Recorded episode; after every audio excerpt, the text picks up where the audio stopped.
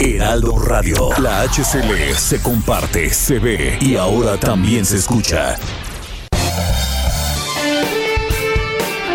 Esto es Me lo dijo Adela con Adela Micha por Heraldo Radio.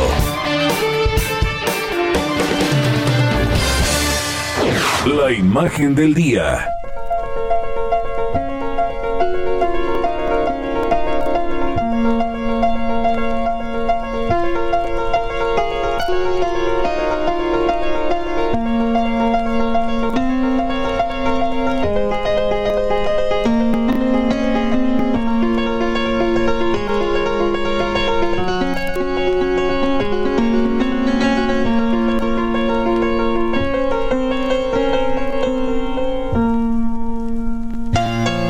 Medio de una pandemia insólita e indomable, este domingo se llevó a cabo la edición número 55 del Super Bowl, el evento deportivo más importante de los Estados Unidos, donde los Bucaneros de Tampa Bay consiguieron su segundo campeonato en la historia de la NFL, luego de vencer 31 a 9 a los jefes de Kansas City. Y la estrella del partido fue el casi sobrehumano quarterback Tom Brady, quien a sus 43 años, 21 temporadas y su décimo Super Bowl, logró algo totalmente fuera de serie. Ganó su séptimo anillo y se consagró como el mejor de todos los tiempos al llevar al triunfo a los Bucaneros de Tampa Bay. Su experiencia se impuso a la juventud y a la extraordinaria rapidez del sensacional también Patrick Mahomes, de 25 años, el mariscal de campo de los jefes de Kansas City, cuyo contrato anual llega a los 477 millones de dólares. Pero desde el principio predominó la experiencia del ya legendario Tom Brady, todas las líneas de los bucaneros sincronizadas. Los jefes tuvieron en contra las lesiones de algunos de sus jugadores titulares. La defensiva no tuvo su mejor noche, dicen los expertos, y permitió a los bucaneros presionar a su quarterback estrella, quien esta vez no tuvo oportunidad de anotar. Los aficionados no quedaron satisfechos porque dicen que hubo poca emoción en el encuentro. 14.500 entradas se vendieron al público para asistir al partido en el Raymond James Stadium. Pudo más la pasión que la pandemia y algunos aficionados pagaron en la reventa, escúchenme bien, ¿eh? hasta 100 mil dólares por un boleto. 7.500 lugares fueron para el personal sanitario invitado al evento. En el resto de los asientos, las tres cuartas partes del estadio se colocaron figuras de cartón. Por vez primera en la historia, la poesía llegó al Super Bowl en la voz e inspiración de Amanda Gorman, la joven poetisa de 22 años quien participó exitosamente en la toma de investidura de Joe Biden. Antes del partido, a través de un video, recitó el poema Coro de los Capitanes, un homenaje a tres personas por sus contribuciones durante la pandemia. El profesor Tremaine Davis, la supervisora de enfermera Susie Dorner y el marín veterano James Martin. Today, we honor our three captains for their actions and impact in a time of uncertainty and need. They've taken the lead, exceeding all expectations and limitations, uplifting their communities and neighbors as leaders, healers, and educators. James has felt the wounds of warfare, but this warrior still shares his home with at-risk kids. During COVID, he's even lent a hand live streaming football for family. El Super Bowl de la pandemia, que será recordado como ningún otro, tuvo otra importante presencia femenina, la de Sarah Thomas, quien hizo historia al convertirse en la primera mujer árbitro en un partido así. La juez de 47 años formó parte del cuerpo de oficiales. La NFL reconoció su desempeño de élite y su compromiso con la excelencia. Y uno de los momentos más esperados, como siempre, del emblemático partido es el espectáculo del medio tiempo, que este año estuvo a cargo del canadiense The Weeknd, uno de los artistas más destacados del momento, quien además él pagó 7 millones de dólares de su dinero para generar una experiencia cinematográfica en el escenario. Su actuación no convenció a algunos. Los usuarios de las redes sociales se fueron con todo. Y es que bueno, también luego del espectáculo del año pasado con Shakira y Jennifer López, las expectativas eran altas. Esta vez no hubo tantos aplausos, hubo críticas al trabajo de The, Weeknd, que pues era controvertido y polémico, pero fue fenomenal. Su participación fue calificada de aburrida, decepcionante. Este año los grandes anunciantes, que no faltan nunca esta cita, como Coca-Cola, Ford, Hyundai o Facebook, no estuvieron por la pandemia. Algunas de las marcas que sí pagaron hasta 6 millones de dólares por un spot de 30 segundos en este evento deportivo con más audiencia del mundo fueron Amazon, Anheuser-Busch, Cheetos, Doritos, General Motors, M&M's y Toyota. Fue extraño, fue distinto, fue virtual, con distancia social hasta en este espectáculo de medio tiempo, mascarillas, desinfectante de manos, miles de figuras de cartón sonriendo en el estadio, sin el calor, el entusiasmo, la interacción del público, pues así es como recordaremos a este Super Bowl del 2021 en el que ganó Brady, la leyenda. Un partido parecido al mundo de hoy, frío, solitario, que trata de actuar como si no estuviese pasando nada.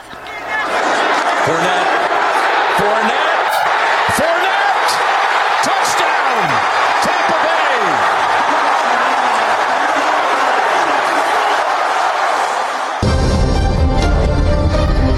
Bay. Resumen por Adela.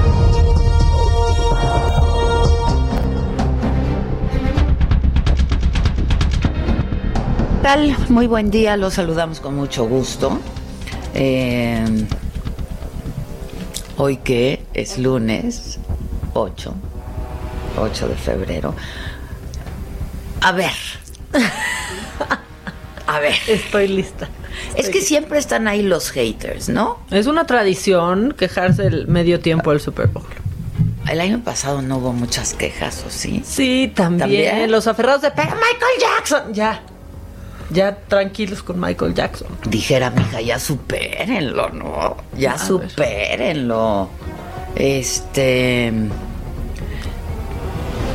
No manchen el espectáculo, o sea, ya sí de verdad. Y miren, a nosotros, please, los mexicanos, no, no. sí, no, ya que se ponen ustedes de especiales. Exacto, ¿Qué, qué, qué, qué? ¿Qué pedimos? O sea, no manchen el espectáculo. A mí me pareció impresionante. Adaptado a esta realidad. Pues claro, virtual, todo impresionante. Cambiaba de escena, o sea, parecía que cambiaba de lugar. Yo no soy fan de The Weeknd. Entonces, pues claro, no me emocionó así como, como Shakira, ¿no? o, ver a una mujer deslumbrante como J. Lo. Pero a mí, a mí el espectáculo me pareció de verdad impresionante. A mí también, a mí, o sea, no me emociona The Weeknd porque no soy su fan. No hay manera de que cualquiera, aunque no sea fan de The Weeknd, haya escuchado todas esas canciones que sonaron ayer. Eso es real. The Weeknd ha sonado por todos lados. Blinding Lights fue la canción del año, aunque no le dieron un, un, Grammy. A mí me gustó lo que pasó. Lo adecuó, ¿no? Lo adaptó a esta nueva realidad, a no tener a tanta gente, no podían estar en la cancha todo el tiempo. ¡Qué espectáculo! Sí. ¡Qué espectáculo! O sea...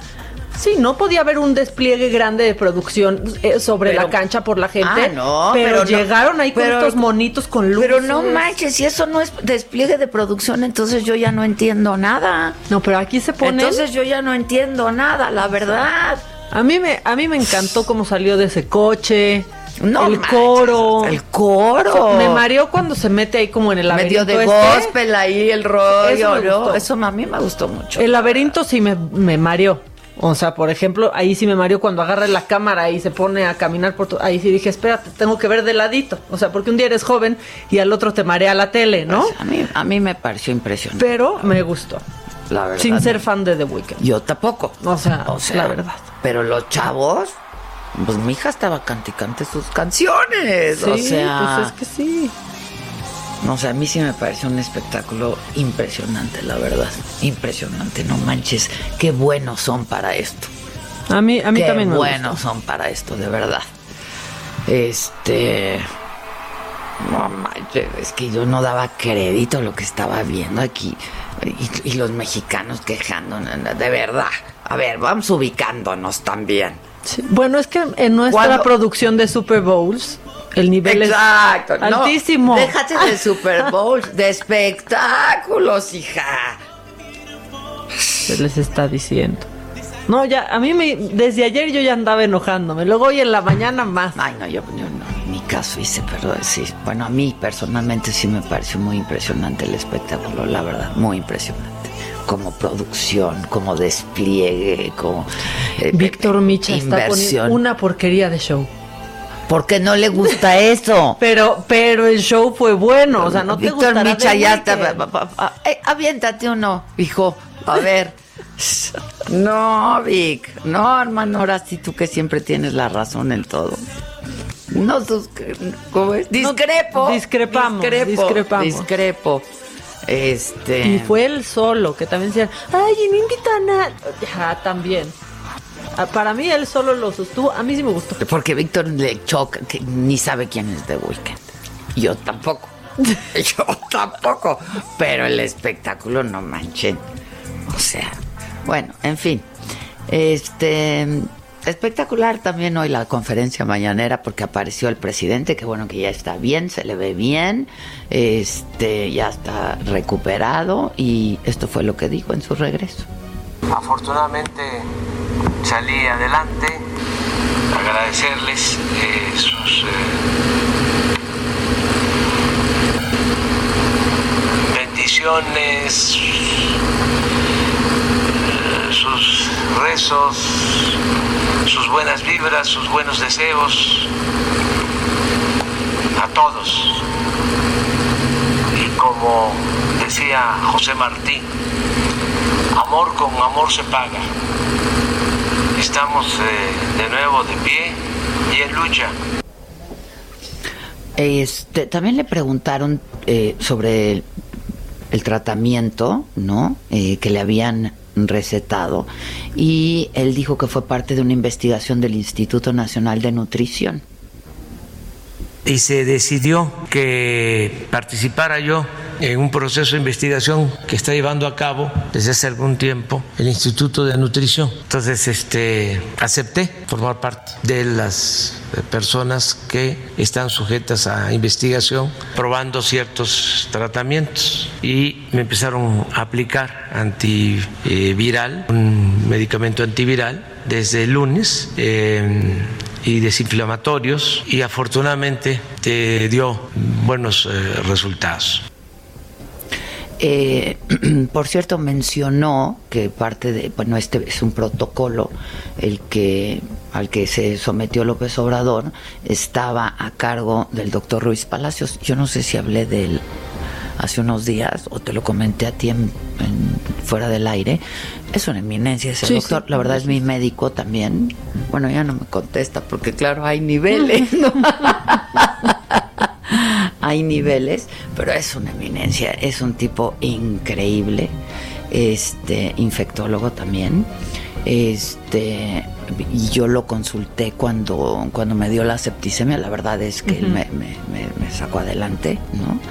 Este y, y bueno, parece que pues está a cargo de, de él esta investigación y este protocolo, porque lo mencionó él en eh, la mañanera. Digo que ya va a regresar a sus giras, que este fin de semana irá a Oaxaca, eh, sin cubrebocas, eso sí. Porque ya no.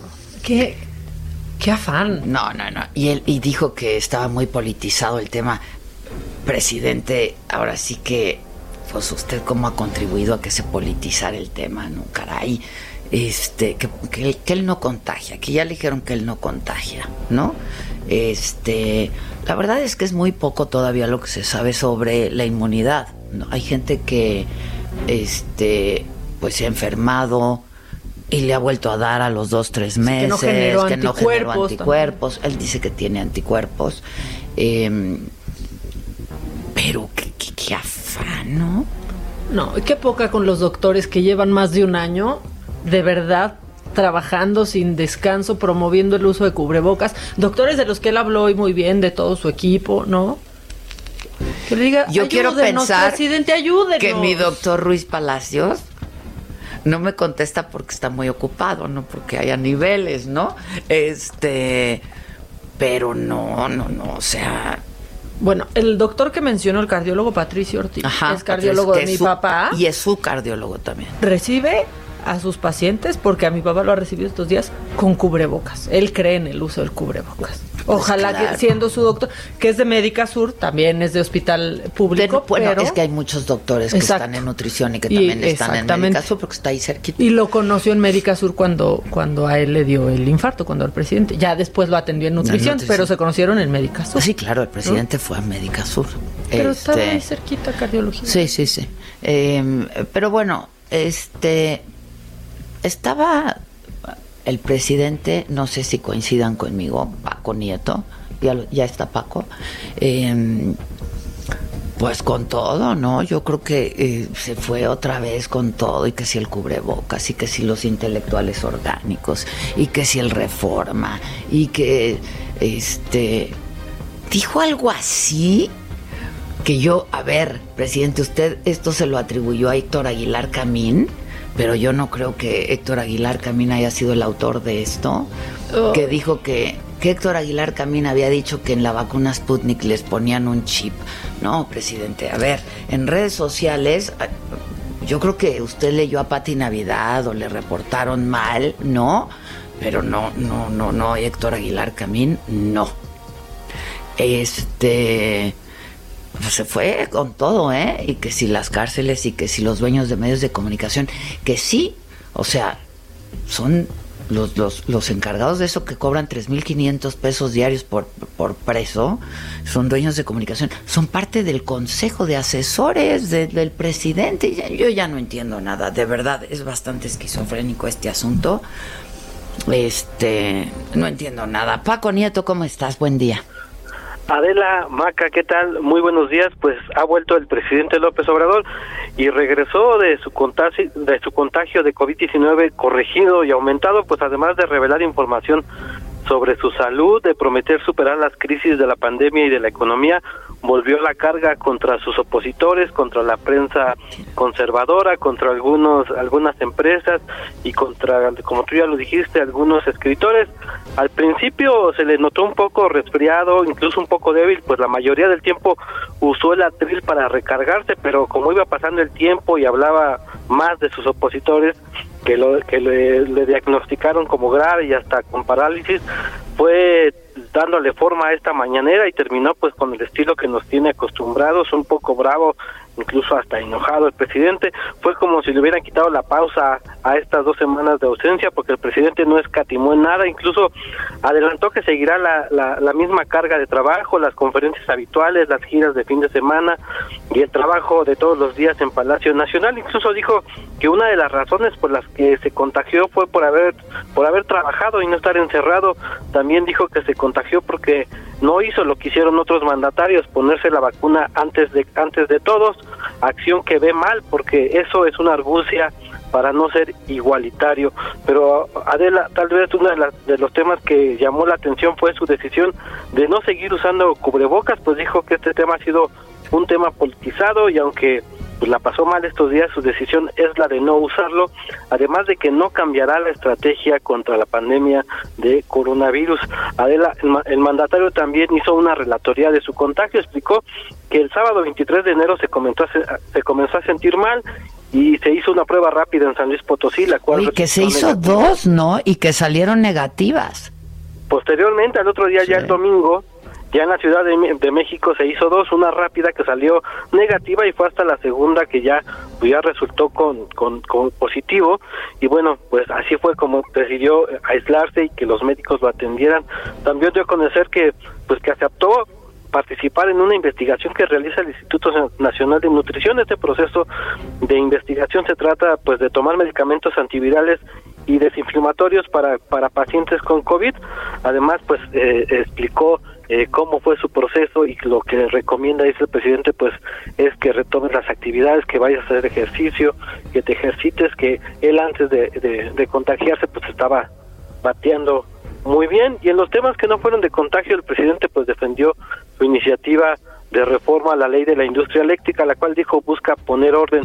Afirmó que esta iniciativa pues no le agradó a, a los empresarios, especialmente a los de este sector, pues lo que busca es la transformación de este sector. Dijo que lo, lo tenían muy acaparado, incluso dijo que eh, por empresas este, corruptas criticó a empresas como Iberdrola, dijo que pues contrató a un expresidente y a una exsecretaria de energía y pues que eso no está bien porque pues no se puede contratar a los que te dan eh, los contratos y también pues respondió a, a la portada que hoy tenemos en el Heraldo sobre el tema del consumo, el, INEGI dijo que pues la pandemia afectó eh, considerablemente eh, eh, la, el consumo de los mexicanos y el presidente pues dijo que tenía otros datos.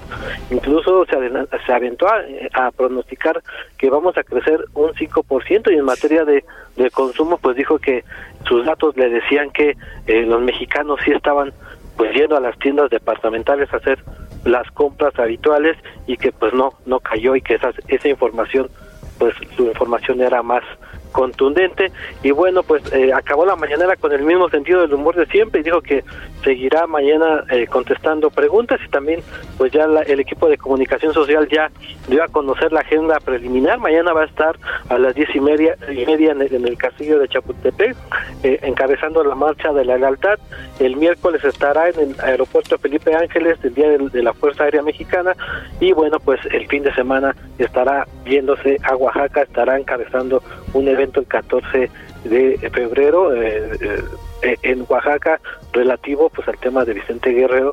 Y bueno pues vimos a un presidente como tú dices pues muy echado para adelante. Pensábamos que iba a regresar más calmado pero pues el presidente nada más le tocaron a los opositores y comenzó a buscar y a despotricar con pues con este grupo de intelectuales que tú ya adelantaste, Adela. Pues esto fue lo más importante de lo que sucedió el día de hoy aquí en Palacio Nacional. Bueno, que este, en realidad esto que dijo Aguilar Camín eh, sobre la vacuna rusa fue que dijo que estaba comprobado que funcionaba en, eh, en una población, la población blanca, digamos, pero que no había probado su eficacia en eh, pues poblaciones como las nuestras, ¿no? Incluso dijo, Sí, incluso pues se burló un poco ahí porque dijo el presidente que era como... Que el chip, ajá. Que el chip y también el tema de las tan pequeñas, que si solamente los de Tampico puedan pueden comer este esta, este platillo, pues digamos que un poco ahí de burla contra... No, lo que sí es cierto es pues que cada población tiene ciertas características, por eso es que se hacen este pruebas de las vacunas en distintas regiones del mundo, ¿no? Y en distintos países, eso es cierto, pues. Es correcto y también adelantó el presidente que se está trabajando para que esta semana, los próximos días, comiencen a llegar ya las vacunas. Adelantó que estarían llegando vacunas de AstraZeneca provenientes de la India, que ya se están haciendo los trámites para eh, tratarlo de hacer esta semana y también para reanudar las que Pfizer eh, pues le debe a, a México. Eh, bueno, pues sí, este pues así lo vimos al presidente, la verdad es que empezó como, ¿no? A calentar motores, ¿no? y acabó aceleradón. Es correcto, vemos, vimos que le costó trabajo incluso caminar un poco ahí. Todo el tiempo, la mayoría de los casos, estuvo recargado en el atril. Sus dos brazos estuvieron ahí eh, recargados mientras pasaba los videos de las obras claves de su gobierno y bueno incluso un poco ronco se le podía notar un poco un poco eh, demacrado no mucho pero ya después conforme va pasando el tiempo pues ya vimos nuevamente al presidente que nos tiene acostumbrados a sus mañaneras y a, ya darle duro a sus opositores. Muy bien. Bueno este pues muchas gracias gracias eh, Paco. Estamos en contacto. Muchas gracias Adela, muy buenas tardes, muy buenos días. Buen día. Es que le escribió al doctor Ruiz Palacios y sí contestó. Y contestó, ay, muy bien. claro. Bueno, yo le estoy, yo le tengo un, cariño enorme a él, a Paco Moreno. La verdad es que han sido mis médicos y, y me, me, me, imagino cómo estarán, ¿no? Un poco desesperados también de pronto. Eh, pero bueno, ya sonó esto, entonces vamos a hacer una pausa. estaba yo revisando el periódico, hay un suplemento en el, en el Heraldo, eh, en donde hay una encuesta. Eh, de la que les vamos a platicar un poco más adelante. Regresamos luego de una pausa.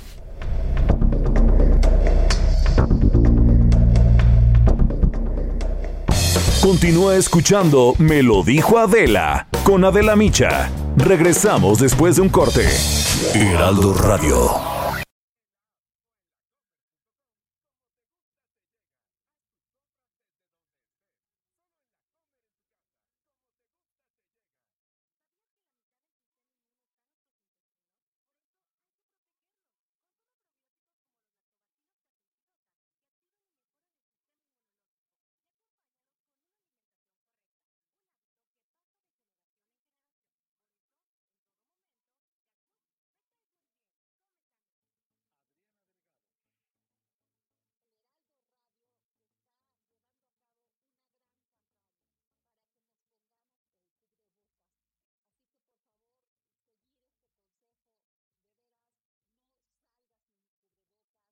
Heraldo Radio.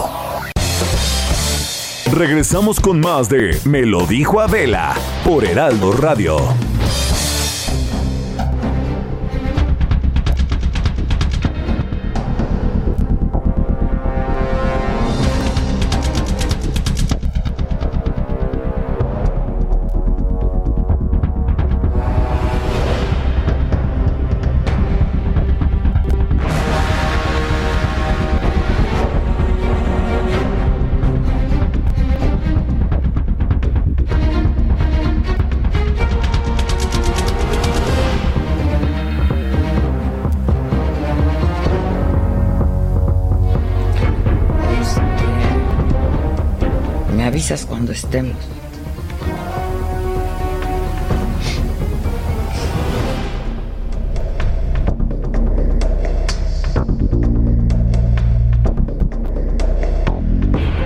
Ya, ya estamos de regreso. Este.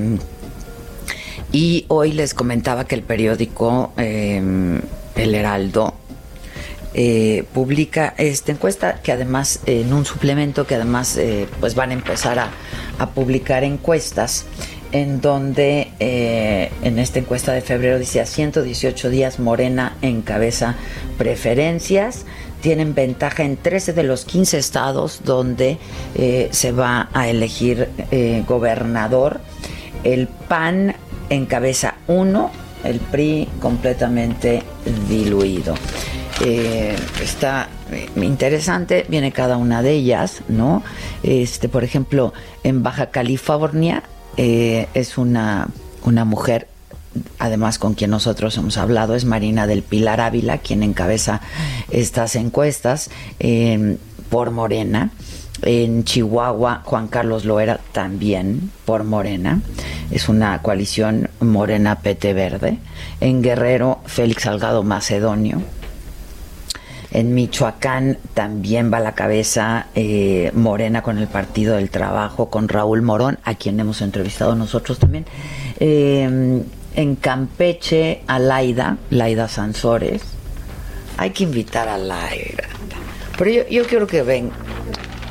Yo quiero que venga porque deja una estela. Sí, te iba a decir por ah. teléfono, por teléfono. No, yo quiero que venga. Ahora que venga su, retoque aquí con su. Deja su estela. los conservadores. En Colima también va la cabeza morena, 33.7%, eh, con otra mujer, Indira Vizcaíno. Em, Nuevo León también. Perdón.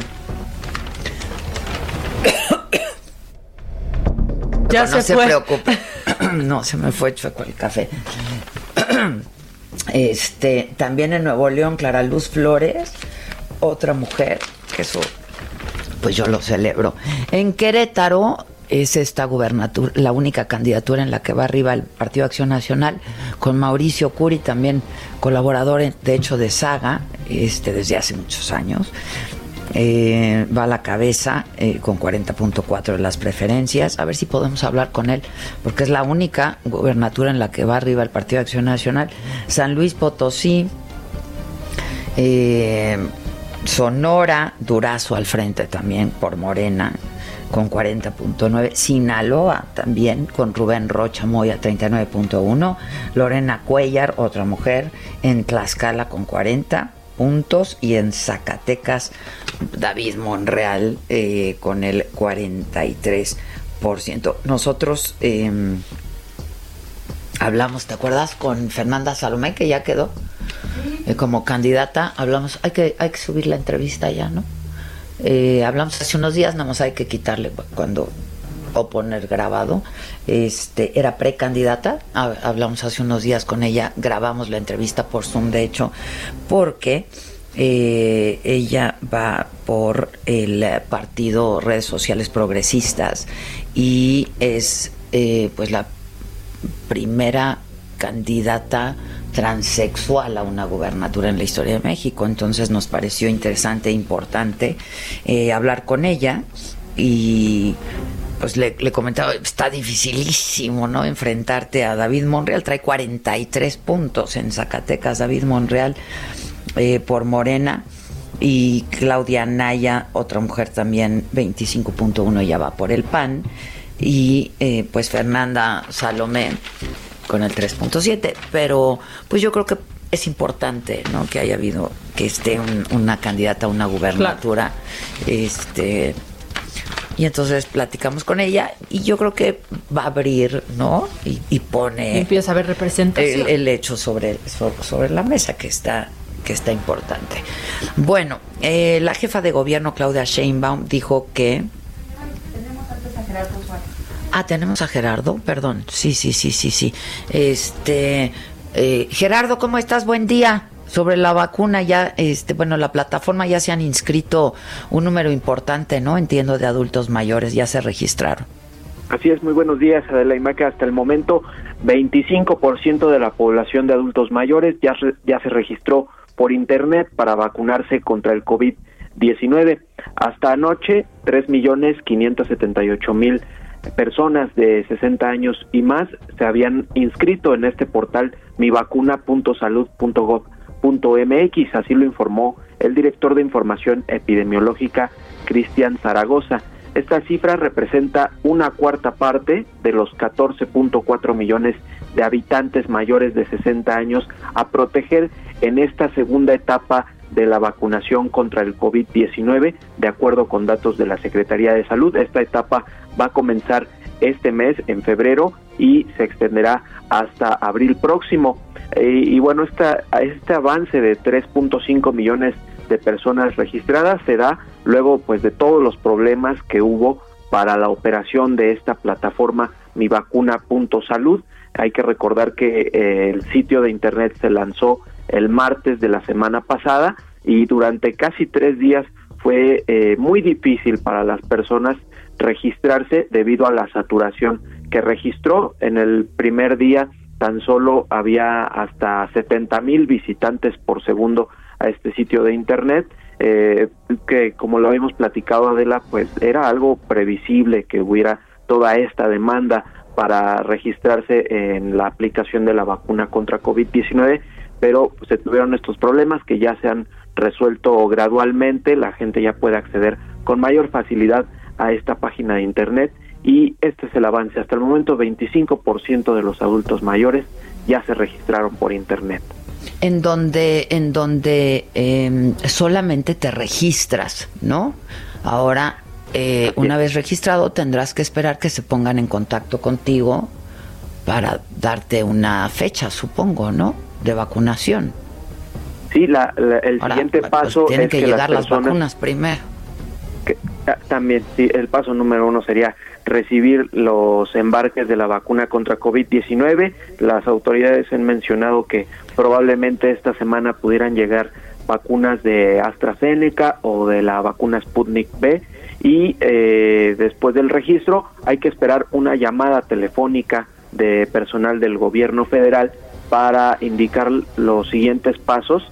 Eh, hay que recordar que las personas que dentro de este grupo de adultos mayores pues empezarán a vacunar a, a aquellas que tengan 80 años o más, después a las de 70 a 79 y después a las personas de 60 a 69 años. El gobierno también ha precisado que en el caso de las personas que son beneficiarias de la pensión de adultos mayores y que ya recibieron una llamada previa en la cual manifestaron su intención de vacunarse, pues eh, no es indispensable que realicen el registro por internet, pero sí hay que esperar ahora una llamada. Ya, porque además las, el personal médico, parte del personal médico, porque no fueron todos que ya recibió la primera dosis, no han recibido la segunda dosis, lo mismo que los maestros de Campeche y fueron de eh, Pfizer, de los laboratorios Pfizer. Tendrá que ser la segunda dosis del mismo laboratorio. Sí, la Organización Mundial de la Salud ha indicado que no hay que combinar las vacunas de las diferentes eh, compañías o laboratorios, así que quienes fueron vacunados con este producto de Pfizer BioNTech, pues deben recibir la segunda dosis de esa misma eh, vacuna. Y sobre todo las personas que fueron vacunadas del 13 de enero en adelante son aquellas que van a tener pues este problema de no poder vacunarse oportunamente a los 21 días, sino que tendrán que esperar 28 o quizás hasta 35 días una vez que lleguen los embarques de Pfizer, que se tiene calculado sea para el 15 de febrero. Que ya habían dicho que se podía dar ese margen, ¿no? De tiempo, que se podía extender la segunda dosis. Sí, incluso hemos platicado con, con algunos especialistas, por ejemplo el doctor Alejandro Macías, que fue el excomisionado contra influenza, él menciona que eh, se esperaría que, como ha ocurrido con otras vacunas, aunque no se aplique la segunda dosis en el periodo específico eh, o el periodo ideal, la, la, protección que brinda la segunda dosis aún eh, después de estos 21 días, él, él estima que pudiera ser la misma, porque es lo que se ha observado con otras vacunas, que no influye mucho el tiempo que pase, pero bueno, habrá que observar esto muy detenidamente. Y sí, también el grupo asesor del gobierno federal indicó que eh, lo mejor sería eh, no tardarse hasta 42 días, como lo planteó el subsecretario López Gatel, sino eh, 35 días como máximo. Y hoy otra vez volvió a hablar requete bien de Gatel, el presidente, ¿eh? Así es, anoche Adela pues no, no estuvo en esta conferencia vespertina, habrá que esperar, seguramente hoy eh, se reincorpora a la conferencia vespertina, el subsecretario López Gatel que fue quien está estuvo pues muy de cerca, al menos vía telefónica, él lo manifestó por en varias ocasiones en contacto con el presidente López Obrador mientras se recuperaba de COVID-19. Así es. Muy bien. Bueno, pues muchas gracias Gerardo, gracias. Buen día. Gracias, buen día. Buen día. Bueno, en el escenario electoral les decía yo de esta encuesta eh, que publica eh, y que lo hará a partir de eh, este mes el periódico El Heraldo, Ruta 2021, esa encuesta de opinión pública, marketing e imagen, Heraldo Media Group. Eh, y bueno, eh, aquí están los datos en los que se revela que los precandidatos de Morena llevan la delantera, excepto en una gubernatura, son 15 en donde se va a elegir gobernador este año, excepto en una eh, que es en Querétaro, que le encabeza el Partido Acción Nacional con Mauricio Curi. Vamos a hablar con él. Ruta 2021, la ruta hacia las elecciones, presenta.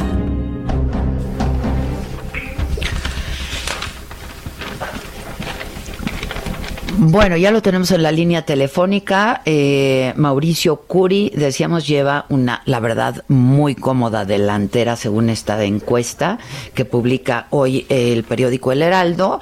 Eh, ¿Cómo estás, Mau? Estimada Adela, hombre, que, la mismísima Adela Miche me esté, me esté, entrevistando es un honor para un servidor. Oye, calla, calla, que no será la primera vez, porque ya dije yo que eres, ¿eh? eres colaborador nuestro, pero desde hace mucho, no ahorita. Sí, sí, ya tiene rato, mi estimada Adela. Sí, sí, no me van a decir, eh, exacto, exacto. Este, desde hace, desde hace mucho. Pues algo has estado haciendo muy bien, ¿no? Porque pues el PAN no las trae consigo y tiene problemas internos también el Partido Acción Nacional. Eh, y bueno, pues tú traes una ventaja muy cómoda, Mao. Pues mira, el PAN ha hecho, yo creo que Querétaro siempre se ha desarrollado muy bien, en el, Querétaro ha dado buenos resultados.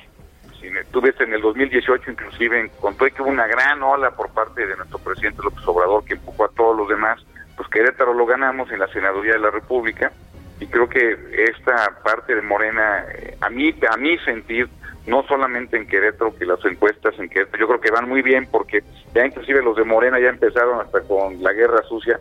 Entonces yo lo que yo creo es que lo que está sucediendo eh, a nivel nacional es que Morena va para abajo, es lo que yo creo. Eh, mira, tú no, ¿cómo puedes entender? Pues en tema de vacunas vamos súper mal, el tema no bajó la gasolina, ha subido, no bajó la, luz, ha subido, el crecimiento económico cero desde el inicio, es decir, y un López Gatel que para mi punto de vista engaña a nuestro presidente y engaña al país todos los días. Yo creo que en general, si tú ves las cosas a nivel nacional, Morena va para abajo. En Querétaro, las encuestas, todas las encuestas hasta el día de hoy le dan una ventaja al PAN. Esto no quiere decir que ya que ya se, se confíen en el PAN o que ya no En Querétaro sí, pero no en el resto del país, Mao.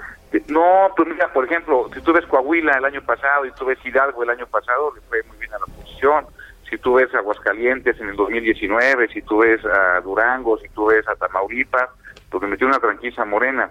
Yo creo que está sobreestimado Morena y yo creo que va para abajo. Independientemente de eso, creo que es bueno para el país.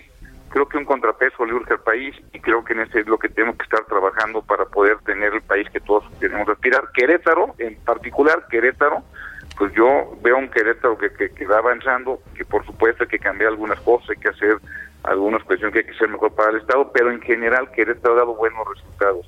Y Querétaro siempre se adelanta a lo que pasa en el país. Entonces yo estoy convencido que Querétaro, a diferencia, fíjate, a diferencia de lo que está pasando en otros partidos, el PAN en Querétaro va unido. El PAN en Querétaro ya sacó todas las... Yo yo podría hacer una precampaña ahorita, pero estaría yo simulando, porque voy solo como como como eh, un único precandidato, sí. El único precandidato. Pues yo podría estar haciendo ahorita una precampaña y, y, esto a diferencia de otros partidos pues no lo estamos haciendo todas las candidaturas ya se dieron en, el estado ya hubo acuerdos siempre hay pues en las diferentes corrientes de los partidos siempre hay eh, pues opiniones encontradas pero aquí ya entendimos en Querétaro que si vamos separados es muy es, seguro que perdemos y si vamos unidos el PAN puede ser muy competitivo. Lo vivimos en el 2009 cuando eh, iban bien las iban bien las, las encuestas y al final este por, la por los conflictos internos del partido entre otras cosas fue lo que hizo que el partido perdiera en el 2009 por eso creo que es muy muy importante estar en nuestro rumbo no no engancharnos en lo que está pasando con, los partidos que están haciendo guerra sucia que sin lugar lo están haciendo y fuerte pero pues hay que hacer nosotros en nuestro rumbo en nuestra ruta y sacar adelante el, el partido en los siguientes meses bueno, eres precandidato todavía, pero pues precandidato único, ¿no? Entonces... Eh, eh, exactamente. exacto, prácticamente. bueno, pues eres el candidato del partido. ¿Eh? Oye, sí. Em, bueno, en, en, Querétaro se renueva la gubernatura, diputaciones estatales y 18 ayuntamientos, ¿no? hay elecciones para 15 diputados, en total son 25, pero 15 por elección directa. Hay 18 municipios que también va a haber elección, este, con sus regidores, los diputados, los cinco diputados federales. Y bueno, yo creo que el Partido Acción Nacional en Querétaro llega unido, llega fuerte, llega muy competitivo.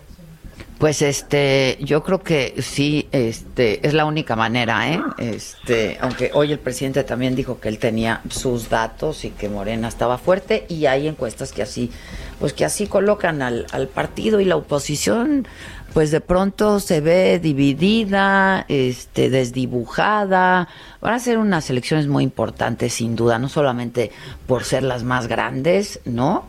Eh, en cuanto a renovación en puestos de elección popular, eh, pues sino por, por definición política, sin duda, ¿no? Y este definición de país. Sin embargo, sabes que creo también, creo que el PAN, o sea, en el Senado fuimos, hemos sido, o yo fui una, una oposición fuerte, creo que como primera oposición, y creo que lo que está haciendo el PAN con los partidos de oposición en un momento tan extraordinario del país, pues volvió competitivo a la oposición donde no lo era. En Sonora, Yo le, he hecho que sigan a la oposición, que sigan a la alianza, Sinaloa trae un buen candidato también, Michoacán, es decir, hay muchos lugares donde antes no se preveía y ahora sí se ve competencia. Y creo que eso es una, es una buena decisión por parte de los dirigentes nacionales eh, de los partidos de oposición, porque creo que es momento de buscar contrapesos. Oye, cuando hablas de guerra sucia, eh, que dices ya empezó la guerra sucia, ¿a, qué te refieres? ¿A, Mira, a, lo de los casinos y eso? ¿Tienes algo que ver con eso? No, hombre, pero nada, absolutamente nada. No, me están recalentando notas que si soy dueño de Casa Libertad, que si soy este guachicol, notas de hace mucho tiempo. Fíjate que eso fue, horrible porque cuando salió el tema del cuando nos quedamos sin gasolina en Querétaro, en enero del 2019, empezaron a soltar un chorro de WhatsApp por todo el país y por Querétaro, que el culpable que faltaba gasolina era, era yo. Yo toda mi vida me he dedicado a la iniciativa privada siempre he sido empresario, nunca he tenido una gasolinera en mi vida, nunca he tenido nada que ver en ese sentido, vendí mi negocio en el 2015, me dediqué a la parte inmobiliaria, es decir, nada que ver con el tema gasolinero. Y ahora que fui presidente municipal de aquí de, de corregidor del municipio conurbado metropolitanamente aquí a, Querétaro, y luego fui senador, y y le están pegando, entonces decían que por mi culpa nos habíamos quedado sin gasolina. Yo creo que están haciendo lo mismo que lo de lo que se habían quejado durante los años pasados, inventando, desprestigiando, no tengo nada que ver, este, lo que haga, yo solamente respondo por lo que haga yo y por lo que hagan mis hijos, porque aún viven conmigo, aunque ya son dos mayores de edad, pero de, pues de ahí en fuera, pues no me puedo ser responsable de lo que haga algún amigo, ni lo que hagan mis hermanos o lo que haga este algunos amigos, etcétera. Entonces que no los niegas, quiero pensar. No, yo en mi vida he negado a un amigo y mucho menos a mis hermanos, ¿no? Pero bueno, cada quien se ha dedicado a lo que se quiere dedicar y cada quien este pues tiene el derecho de hacer los negocios que quiera, siempre y cuando sean lícitamente, ¿no? Y si hay algo, pues que lo revisen. Pero mira, ya estamos muy cerca de lo que viene y estoy seguro que la guerra sucia pues, se va a seguir metiendo. Ya sabía que por ahí venían yo espero pues, que los ciudadanos sepan, eh, la gente aquí en Teatro me conoce, sabe dónde he trabajado, yo empecé mi negocio solo, yo a partir de ahí eh, hice, hice, hice mi patrimonio y lo cual no lo voy a negar tampoco porque bastante trabajo me costó. Pues sí. Pues sí. Pues este, yo creo que estaremos platicando con mucha frecuencia, eh, Mauricio Curi, si me lo permites, y pues te deseamos éxito. Este, Muchas gracias, Adela. vamos Como siempre, muy agradecido. Al contrario, te mando un abrazo. Muy Estoy un, abrazo de regreso. Gracias. Gracias. Eh, Mauricio Curi es el precandidato, pero es precandidato único a la eh, gubernatura eh, por el Partido Acción Nacional de Querétaro. Y pues la verdad es que en casi todas, prácticamente todas las encuestas va muy arriba. Ruta 2021, la ruta hacia las elecciones, presentó.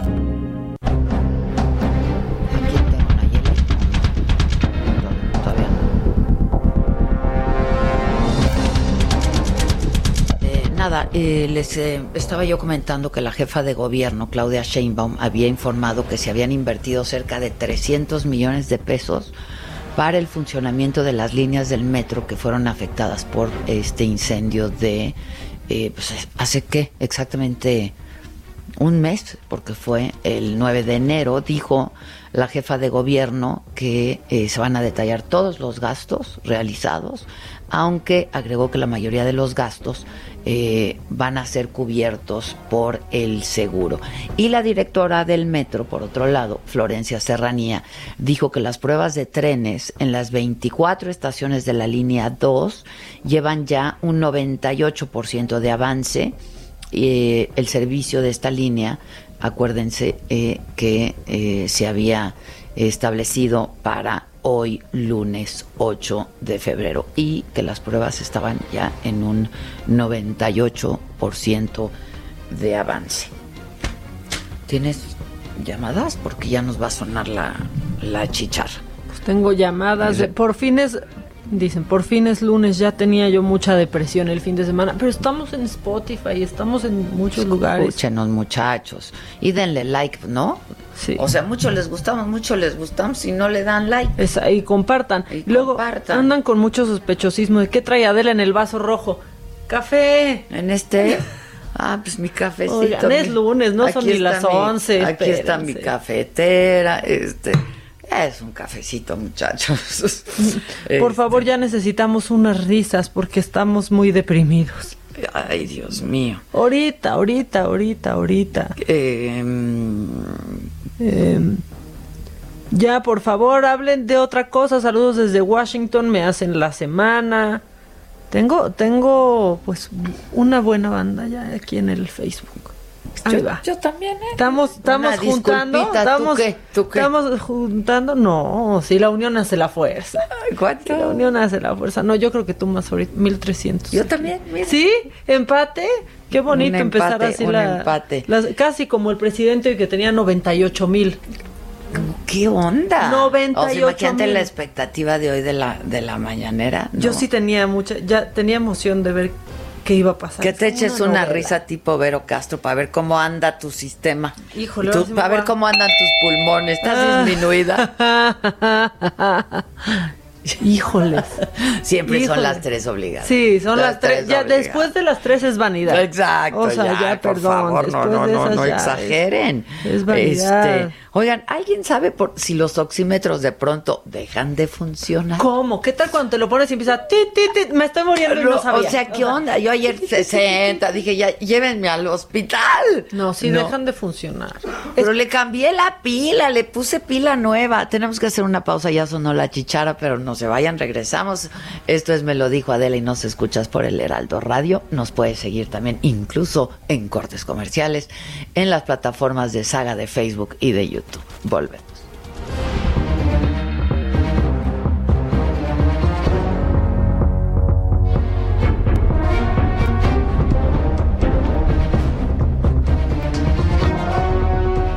Continúa escuchando Me lo dijo Adela con Adela Micha. Regresamos después de un corte. Heraldo Radio. La HCL se comparte, se ve y ahora también se escucha. Heraldo Radio. Esto es Me lo dijo Adela con Adela Micha. Ya estamos de regreso. Buenos días, gracias al espacio de Me lo dijo Adela, amigos del Heraldo Radio, pues pongan atención, ya viene el 14 de febrero, falta nada. ¿Y saben qué? Pues vamos a hablar sobre este tratamiento que nos ayuda a prolongar el placer, sobre todo ustedes, caballeros. Pau Sasso ya está lista conmigo para platicarnos de este tratamiento. Adelante, Pau. Ay, mi Moni, a los hombres y también a nosotras, porque si ellos festejan, nosotros también. Yo los invito a que llamen al 800 mil para que puedan pedir este tratamiento espectacular que la está rompiendo en todos lados. ¿Cómo se llama? Black is the New Blue. ¿Qué es Black is the New Blue, Moni? No sé si ustedes se acuerdan de estas pastillas azules que ayudaban a las parejas a tener mayor rendimiento, pero lamentablemente les daba pues demasiados efectos colaterales, mi moni, pobres hombres, sabes que hipertensión, incluso infartos, dolores de cabeza, bueno, era un caos. La tecnología obviamente tuvo que reivindicarse y avanzar, avanzar, avanzar, avanzar y sacó Black is the New Blue. Esta joya ya está en México, la está rompiendo en el mundo. Este tratamiento cuesta más de dos mil pesos. ¿Qué nos va a ayudar a hacer? Miren, hombres, usted va a tener más potencia, más placer, no solo cuatro horas, sino en el momento que quiera, a la hora que quiera, usted va a poder disfrutar y va a hacer disfrutar a su pareja. Estamos en el mes de febrero, mi moni, mes del amor, mes de la amistad, mes del placer también.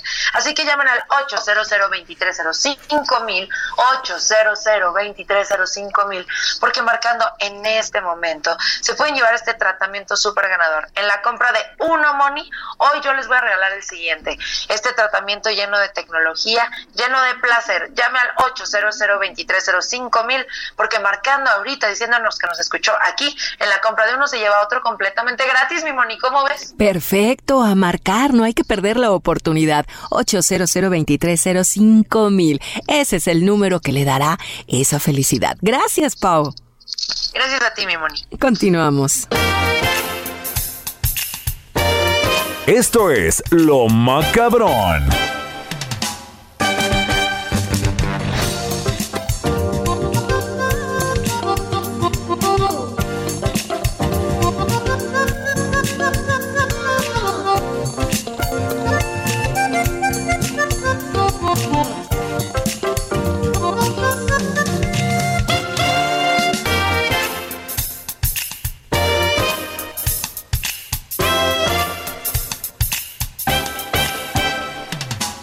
Muy Se decepcionada. tiene que decir sinceramente. Estoy muy decepcionada. Este, Comparte con los radioescuchas. Hable, este es un tema del cual se tiene que hablar. Viene. O sea, no, yo digo de lo que estábamos hablando, pero Ah, viene, viene lo macabrón, ya entró. Ah, ya, ya, ya, ya, ya. Yo Bueno. pensé que ya venía lo de Aines. Ay, Inés. No, es que, a ver, lo voy a poner, porque pasó hace mucho tiempo, sí, pasó hace mucho tiempo, pero lo macabrón no tiene edad, ni tiempo. Y si fue macabrón un día, va a ser macabrón por siempre, ¿no? Porque, a ver, ahí estamos criticando que, no, estuvo bien chafa el medio tiempo del Super Bowl y así. Y entonces, a ver, cuando los reporteros tienen la oportunidad, porque el medio para el que trabajan, pues los acredita para estar a nivel de cancha en un Super Bowl. ¿Tú qué harías? O sea, ¿qué dices? Pues, voy a entrevistar a Brady, ¿no? Voy a hacer una... No, pónganme un velo. Me le voy a declarar a Brady, le voy a pedir matrimonio. Entonces yo estaba viendo eso hoy en la mañana que eran 10 veces que los... O sea, una lista de cuando los mexicanos han hecho un ridículo en un Super Bowl. O sea, fue un oso. Yo creo que sí fue un oso. Ustedes tal vez no, le- no lo recuerden. Bueno, pero estaba guapota y entonces el Brady se le, ¿no? ¿O y no? entonces, entonces, no, no, Brady no se emocionó, no se emocionó. Ah, Este, ya, eres una hater. No se total. emocionó, pero entonces Inés ¿Se emocionó o no? No, lo vas a escuchar. A ver, el bien. caso es que hace muchos años Inés, como se hace llamar en el, Inés. en el video, le propuso matrimonio a Tom Brady y esto fue lo que se hizo viral. What's your name first? Inés, Inés. Inez. It's a beautiful name, Inez. Inés. Inés. Marry me. What's- I'm the real Miss Brady. I got a few Miss Brady's in my life. Could be one of them. You could be? Yeah. No, I'm a, I'm a one-woman man. Macaneada, For o sea, who, who Híjole, pero es como de, lo están entrevistando, ve, entrevístalo, pregúntale que se- si va a ganarse otro anillo. No, yo le voy a proponer matrimonio. Le pareció cagado. No, y luego, es que ¿por qué no nos respetan Oye, a las mujeres? perdón, pero ese los- Brady, qué voz tiene también. Todo, Todo tiene él, bien. todo él. Todo tiene bien. Todo él. Él muy bien. Él muy bien, Aines mal. No, pero, pero, a ver, pero él qué bonito le dice Inés. A ver, pónganme otra vez a Brady, porque es lo único. From the top. From the top. Brady. What's your name first? Inés, Inés. Inez. It's a beautiful name, Seca. Marry me. What's- I'm the Brady. I got a few Miss Brady's in my life. Ya, ya es que a mí por eso me gusta ver ahora, o sea, a una Adriana Monsalve, a Gina Holguín, a Marion Sí. Reimers cubriendo los deportes. Que le No, que sí le saben. saben. No, no tienen que ir ahí de ponme un velo y ahorita yo le pido matrimonio, me hago viral, ¿qué nota? Ya, perdón, pero Sí se te- hizo viral, ¿eh? Yo me- Pues sí. Fue en el mundo que salió ella con su Eh, sí, sí que mérito. Hacerse viral por Sí que mérito. No. Ay, Inés, ¿por qué? Ah, ¿Por qué dijo Aines? Bueno, ya pasó hace mucho, pero pasó. Él y lo está en dijo lo tan bonito. Hi, Inés, beautiful name. Sí, ya, o sea, él, él la corrigió. Inés, ah, como que dijo, no, sí me, me pasé a decir a Bueno, este, eso está macabrón, pero oye, esto está, este, es que estamos en las risas. ¿Qué- ¿Quieres seguir en las risas?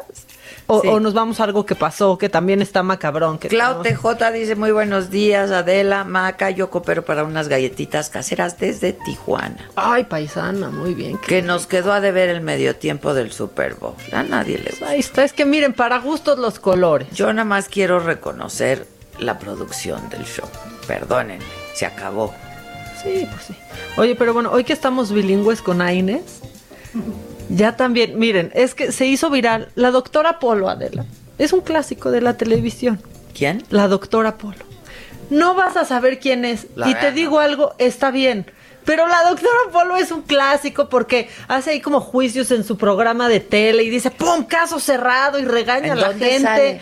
Pues es Telemundo, pero yo, yo la veo. eh, ¿Pero por es todos doctora lados. en leyes o, o qué? Pues sí, de la tele, pero sí es doctora en leyes, ¿no? Y entonces la gente va ahí como de, me enamoré de mi padrino y mi mamá es ahora mi tía, así como esos casos muy raros y ella así, caso cerrado, ¿no? Y regaña a la Ok, gente. Y llegó una chavita a su programa, hablando en inglés. Y la regañó y se hizo viral y está macabrón porque está divertido. A ver. Y pasa, así nos pasa aquí cuando se habla inglés, que dicen, no traducen, no sé qué. Bueno, ya vamos a aplicar un doctor Apolo. Échenlo. A ver. Pásame al angelito de Dios ese. Niña malcriada.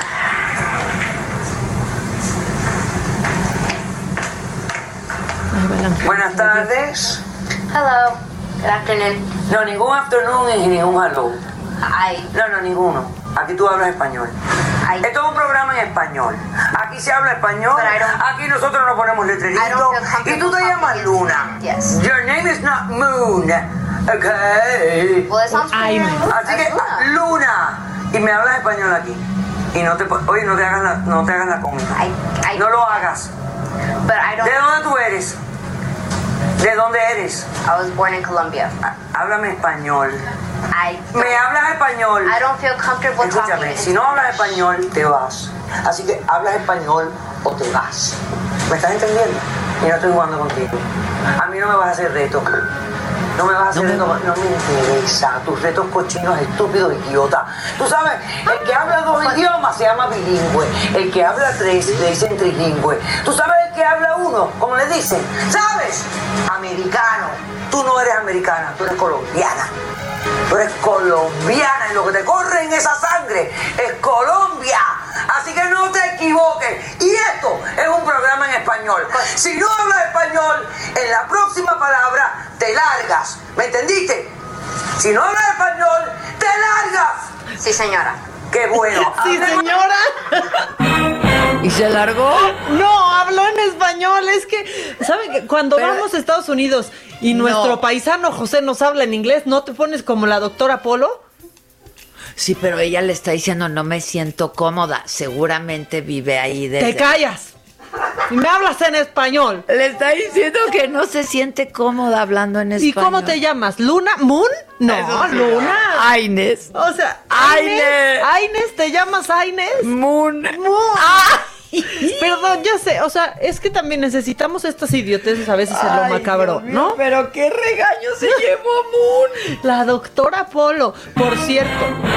O sea, tampoco se crean los casos de la doctora Polo. O sea, yo tengo amigos que por 500 dólares iban a exponer su caso falso con la doctora Polo a Ah, Miami. dice, dice Emily, mi hermana, que ella defiende la doctora Polo mucho a los latinos. Te digo, te Está digo. buenísimo. La doctora Polo, o sea, mira, es mira, no se pueden quejar que la familia Micha están siempre al pie del cañón en el programa, ¿eh? Para todo, para, bueno, todo. Para todo, pero O aquí sea, están.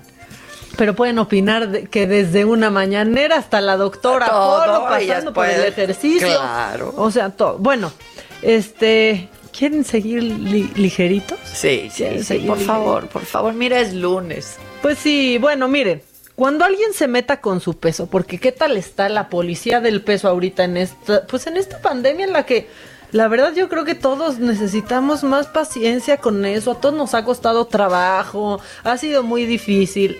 Entonces, cuando cuando la policía del peso se meta con ustedes, lo tienen que mandar a este call center que se está haciendo viral. A ver. Gente gorda haciendo cosas, dígame. Vale. Le dijiste hace un mes que la obesidad es una enfermedad y un mes después sigue estando gorda. Mm, entiendo. Eh, mira, para esos casos tengo que hacerte el test rutinario, ¿vale? Son tres preguntitas. A ver, la primera, ¿tienes estudios de medicina? No, vale.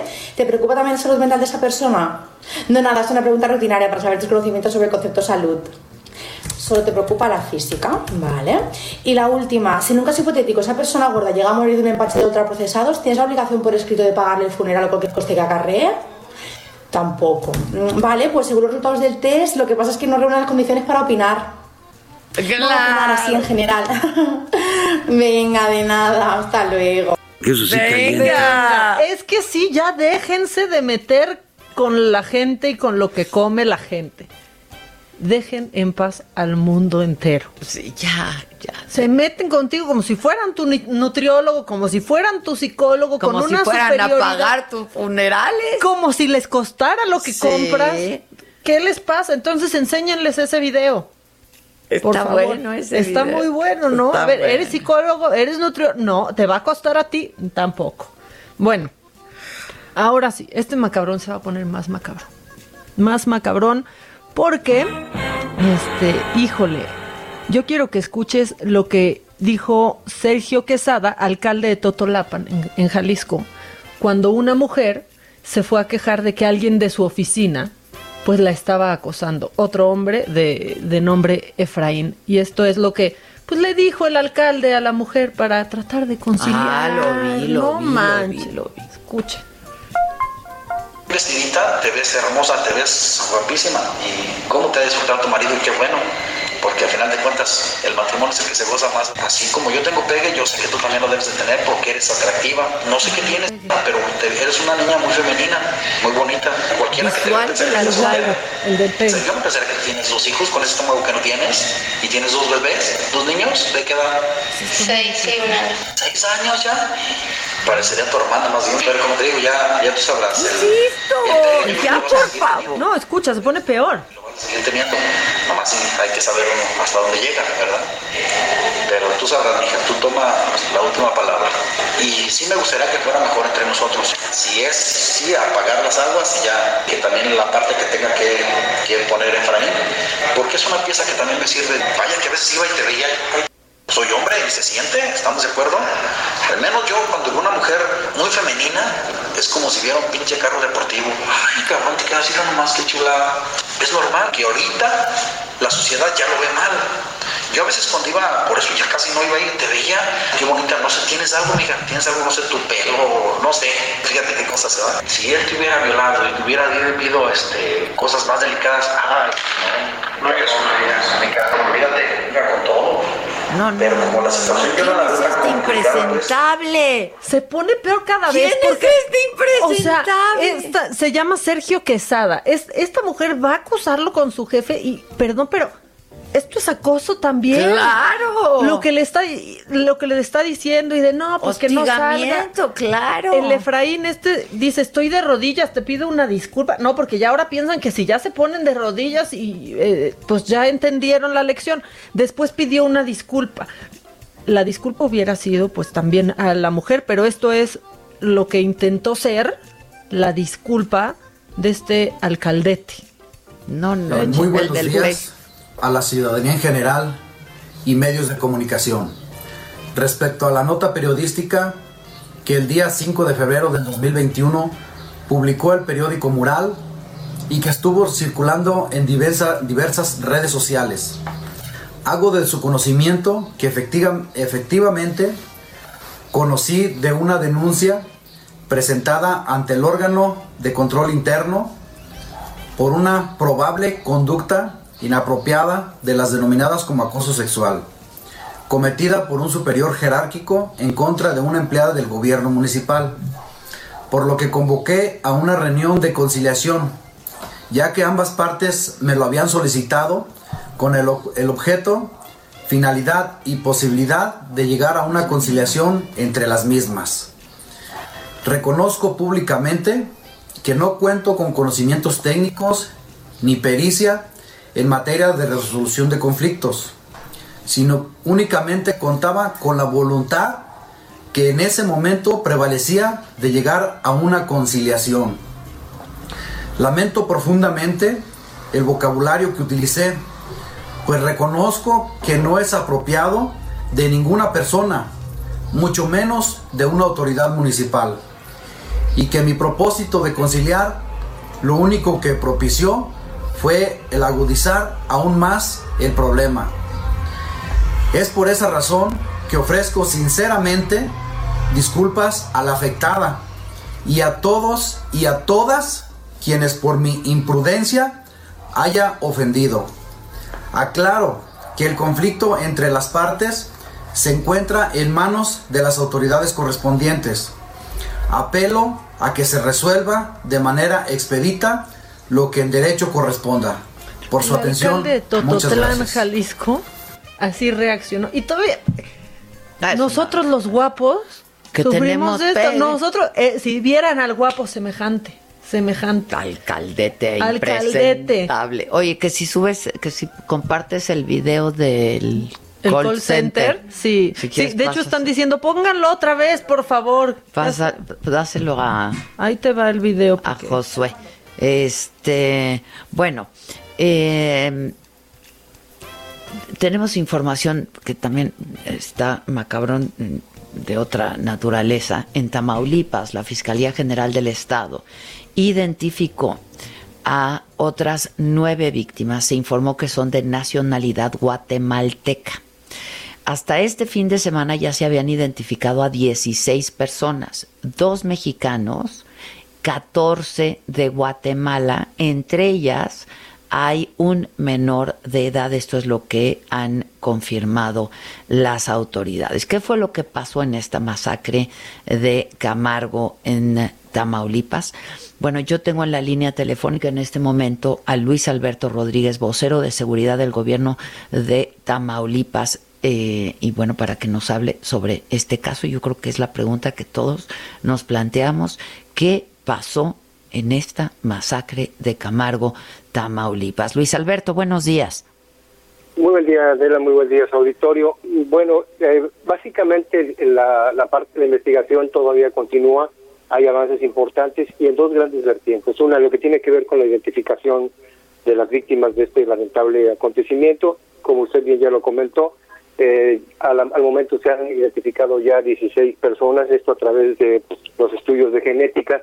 Eh, del total, dos son nacionales mexicanos, 12, 12 son eh, guatemaltecos y los, que, y los que faltan todavía se está en espera de los perfiles genéticos de familiares para poder hacer este cotejo.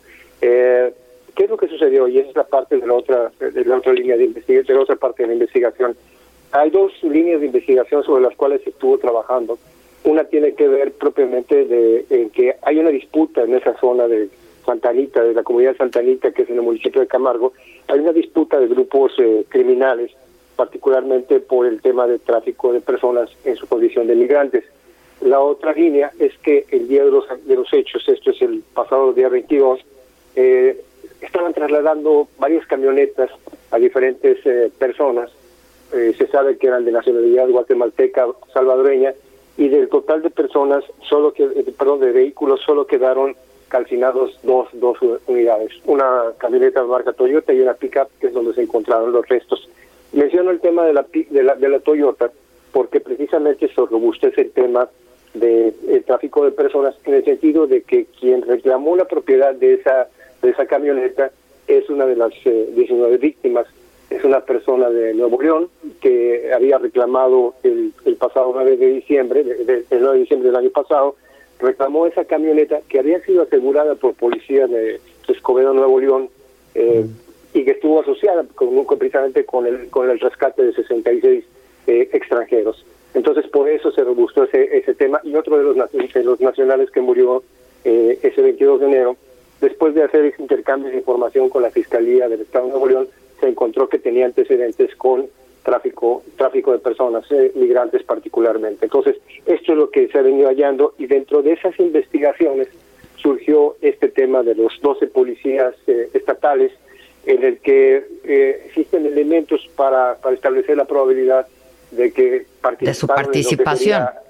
exacto, que participaron en la alteración de la escena del crimen este, ¿Por qué? Porque una de las camionetas eh, tenía, la, la pickup tenía 113 impactos de arma de fuego y no se encontraban casquillos en el, en el lugar de los hechos. Además de se, eh, se está eh, determinando lo que es su probable participación en el homicidio y eh, falsedad en, en, la, en informes de, dados a la autoridad. Este de, la falsedad de los informes tiene que ver con el hecho de que ellos presentaron un informe policial homologado que eh, es el término jurídico, pero es el reporte que presentan a la autoridad ministerial. Cuando se empieza a analizar ese informe policial con los eh, con las eh, entrevistas que se les hicieron a cada uno de ellos acerca de qué habían visto, pues empezó a haber contradicciones y ahí es donde se empezó a presumir que estaban falseando la información. Se hizo investigación a través de, de llamadas, de geolocalización, todo autorizado por una autoridad judicial y ahí se encontró exactamente todos los elementos para presumir o, o establecer su probable responsabilidad. Que es al menos 12 policías del Estado. Exacto, he tenido esas al menos 12 precisamente porque la investigación eh, continúa, no ha parado y hay un compromiso de que esto eh, llegue, pues el gobernador del Estado lo ha dicho, hasta sus últimas consecuencias y eh, pues que tenga que pagar quien, quien haya, haya participado en estos hechos. Ahora, los hechos ocurrieron en el lugar en donde fueron encontrados. La, escena era terrible, ¿no? Sí, la, primera hipótesis es eh, que, que había sido en un sitio distinto por el hecho de que no se habían encontrado casquillos, además de que había algunos testimonios de que habían visto cruzar estas camionetas desde el estado de Nuevo León. Eh, Es muy importante eh, ubicar geográficamente eh, la zona. Estamos hablando de que hay una distancia en el límite de Nuevo León con Tamaulipas de entre 400 a 1000, 1000 metros, digamos, de distancia donde se ubicaron estas camionetas, muy, muy cerca. Entonces, eso es, por eso se habló de esta esa hipótesis de que pudo haber sido en un sitio distinto. Bueno, y por un lado, eh, continúan, nos hablaba usted de estas dos vertientes en la investigación, ¿no? Eh, por un lado, eh, la- la- las investigaciones de qué fue lo que pasó y por otro lado, eh, pues la identificación de, de- del resto de, de quienes fallecieron. Exactamente. Sí, en el caso de la, de la identificación, bueno, es donde ha habido avances muy importantes y aquí ha contado muchísimo la colaboración eh, tanto con la Fiscalía del Estado de Nuevo León como en el- con el gobierno de Guatemala a través de su Ministerio del Exterior y del Consulado eh, de Guatemala en, en- en Nuevo León y la Embajada también. Este intercambio ha significado sola- eh, saber, digamos, testimonios que pudiera haber, pero sobre todo el- los perfiles genéticos para poder hacer ese cotejo. De hecho, faltan todavía estos perfiles genéticos y algo que también es importante aclarar, se ha dado conocimiento puntual y permanente al gobierno guatemalteco para que las eh, familiares y las víctimas también estén enterados. Este, no, no, tenemos que hacer una pausa, eh, pero a mí me gustaría que nos dijera, si, si me permite, regresando, eh, ya fueron detenidos los policías. ¿Qué han declarado los policías? Sí, con, con mucho gusto. Ah, Eh, Unos minutitos solamente. Regresamos, regresamos luego de una pausa.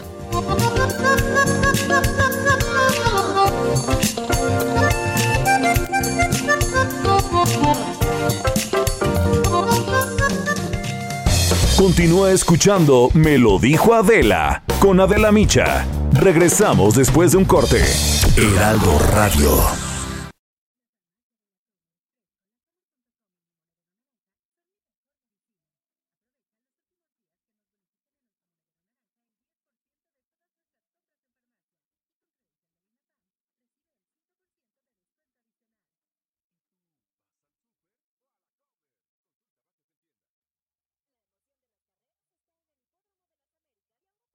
Heraldo Radio. Regresamos con más de Me lo dijo Adela por Heraldo Radio.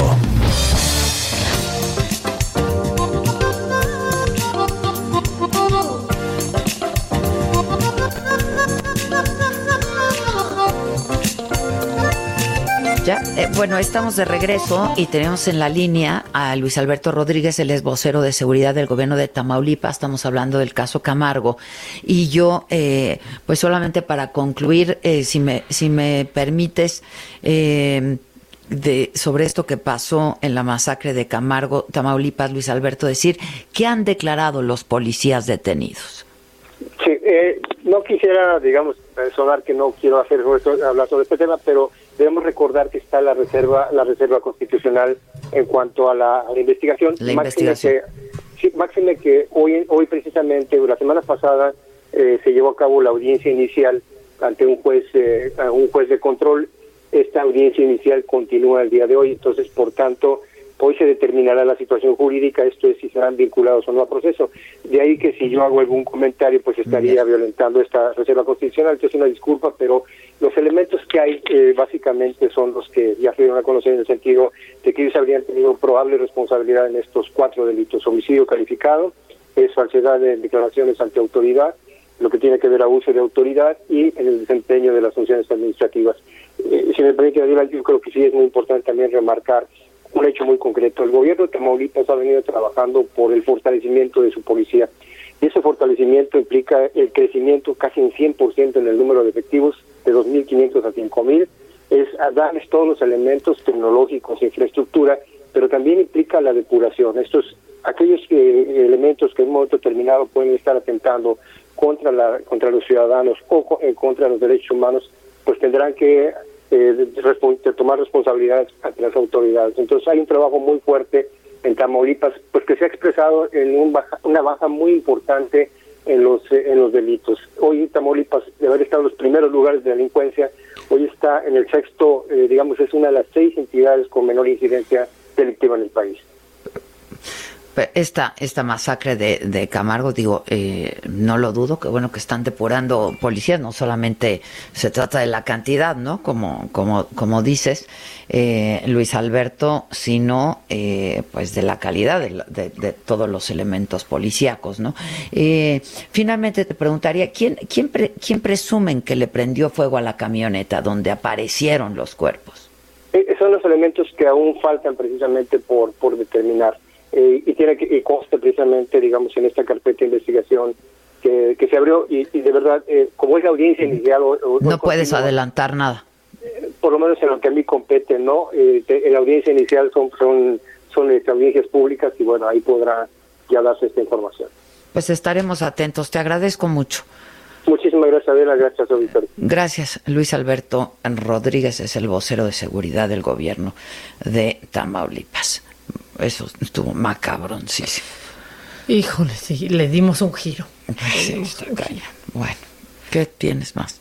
Eh, el video del call center, ¿dónde lo encuentro? Ya lo está poniendo, ya lo puso Sino Josué para que lo para que lo escuchen. Dice Fabiola Cabrera de la quiéreme, yo te amo, yo también, Fabiola, yo también. Oye, ya, y están sacando los osos de mexicanos en el Super Bowl. Y sí es cierto, este sí. El, el peor oso fue cuando un periodi- di- periodista mexicano entró a los vestidores a robarse un jersey de Brady. Ah, me Que ahí acuerdo. estaba en su casa de condado de Sayavero, Sí, no me acuerdo, sí, lo sea, encontraron después. sí, qué oso, qué oso. Luego otra, a Inés, Inés Sainz también se metió al, al, Vest- al los vestidor vestidores, sí. también y se armó. No, sí, o sea, que los encontró ahí medio encueraditos. pues como está la gente en unos vestidores. Sí, sí, me acuerdo, me acuerdo. O sea, también. Que también se hizo viral porque creo que nunca se había metido una mujer así, ¿no? ¿O qué? Pues sí, también se hizo viral por, por eso, o sea, no por una gran hazaña, ¿verdad? Eh, los estamos viendo desde el barrio de los Remedios en Puebla. Saludos. Adela, ¿qué te tomas para estar así? Hombre, ya, Ah, ya. ¿Qué se toman ustedes? Ay, Ay. que se fue la señal por YouTube y Facebook. Ah, ya ahorita vamos a... Sí se fue, porque ¿qué pasó? A eh? regresar. Porque yo de pronto vi que disminuyó considerablemente. Estamos presentando intermitencia, Este, pero ahorita vamos a... a que seguro te tropezaste con el cablecito ahora que fuiste al baño. que- no fui yo aquí, de este lado no hay cables, no, se los prometo. Oye, y dicen, yo que se sigo está sa- repitiendo todo. No, ya, ya, ya, denle dos. Oigan, por que se salgan, que se salgan y vuelvan. Sí. Recordar es volver a vivir. Exacto, o sea, miren, ¿saben sálganse qué? y ahorita les llega la notificación. Exactamente. Es el, el príncipe de la Y producción. mira, están diciendo, Adela, la pandemia me agarró soltera y esto está peligrosísimo. Ah, sí, 5G. Está tenaz, Estamos el en la 5G. 5G. Pues, ¿qué te digo, comadre? ¿Qué Oigan. te digo yo? Pero no sé si viste que un súper en Alemania, pues ¿Qué está- ofrece? De- ¿Qué ofrece pareja? ¡Ay, Kir! O sea, haz de cuenta que pusieron un Los horario. alemanes siempre a la vanguardia. O sea, si tú vas a este súper los viernes de 6 a 20, nos vemos en el departamento de carne y salchichonería. No, de 6 a 8, a las 20 horas, de 6 a 8 de la noche, puro soltero al súper. Y ahí, ya que les tomaron con sus códigos QR, ya que dejaron sus datos, ya que ven que no han presentado este síntomas, porque pues está cerrado absolutamente todo, ahí se pueden conocer en el súper. Ya. De 6 a 8. Está buena, ¿eh? Hay que hacer eso acá, mira, en lugar, miércoles de Bueno, plaza. antes siempre pues decían que era un buen lugar también para los, los padres, ¿no? Divorciados, Sí. y la señora divorciada, ir al súper a ligar. No, yo o las mujeres iban al Home Depot. Exacto. Yo nada más cuando he llegado a ir al súper hablo con los jitomates. Pregúntenle a la Chapoy. Exacto, Pregúntenle a la eso. Chapoy. Oigan, tenemos en la línea también Ahmed Aguilar. Espero haber pronunciado bien tu, tu, tu nombre. ¿Es Ahmed o Ahmed? Es el primer mexicano que es vacunado con las dos dosis ya de Sputnik V. ¿Cómo estás, Ahmed? Hola, muy bien, Adela, muy bueno, buen día. Perfecto, Buen día para, se dice mi nombre. para Ahmed. Oye, este, cuéntanos, ¿cuándo te pusieron la segunda dosis? Eh, la primera dosis fue el día 25 de diciembre y 21 días después, que fue el día 15 de enero, recibí la, la segunda. Y cuéntanos, ¿cómo, en primer lugar, eh, ¿qué te animó a ponértela? ¿Y cómo, cómo llegaron a ti o cómo fuiste voluntario? Este, ¿Y cómo te has sentido? Ok, pues mira, eh, yo me animé simplemente porque creo que todos tenemos una responsabilidad enorme para que esto se termine pronto. Entonces, mi esposa, que es periodista aquí, aquí en Rusia, ella tenía asignada una vacuna porque estaba dentro de los tres grupos a los que se iba a vacunar de manera eh, prioritaria. Los médicos, los maestros y los periodistas. Eso era porque lo que se buscaba eh, eh, eran los que no iban a dejar de trabajar o no dejaron Exacto. de trabajar Exacto. este, en un principio. Que yo he insistido Entonces, mucho que en México los periodistas no están siendo vacunados y están en la primera línea, ¿eh? También. Exacto, exacto. Yo también he visto muchas incongruencias eh, de lo que está pasando allá. Pero bueno, la cosa es que ella tenía asignada una vacuna, eh, pero está embarazada y no se la podían poner. Entonces me la cedieron a mí. Eh, y, fu- y fue por eso que eh, asistí yo a, a- el día 24 de diciembre a hacerme un PCR y una, de, una prueba de anticuerpos. Al ver que estaba libre de anticuerpos y de coronavirus, me citaron al día siguiente para aplicarme la primera.